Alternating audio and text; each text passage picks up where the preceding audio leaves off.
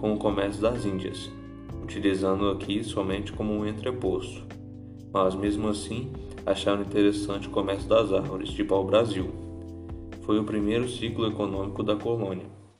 Nessa época, os índios foram utilizados como mão de obra para a extração do pau-brasil e seu transporte até as caravelas. Quando o comércio das Índias começaram a ficar ruim, os portugueses viram as novas terras com outros olhos. Aí vieram para cá colonizar definitivamente o Brasil. No início, usaram os índios como aliados para expulsar outros colonizadores, que estavam de olho na riqueza que encontraram aqui. Depois disso, a coroa portuguesa tentou escravizar os índios como mão de obra.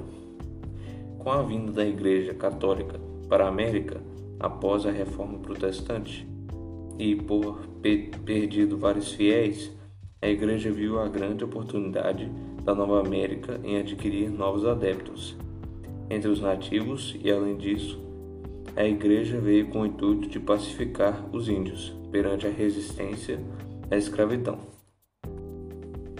No processo de aculturação dos nativos, a Igreja conseguia chegar bem perto deles e começaram a evangelizar e a ensinar a nova língua para eles.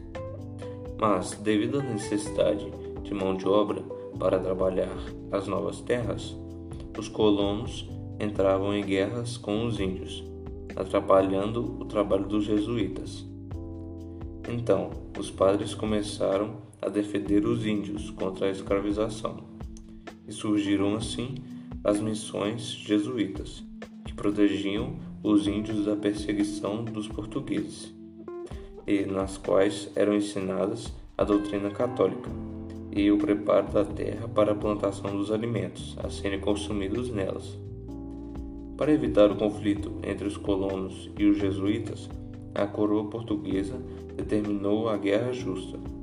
Os portugueses só poderiam escravizar os índios que tivessem entrado em conflito com os colonos.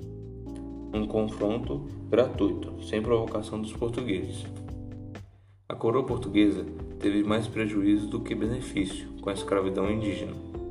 A fuga para regiões mais distantes, a indisponibilidade para o trabalho intensivo exigido pela coroa e a presença jesuíta na defesa dos índios fizeram com que os portugueses repensassem formas de mão de obra para a lavoura de cana-de-açúcar.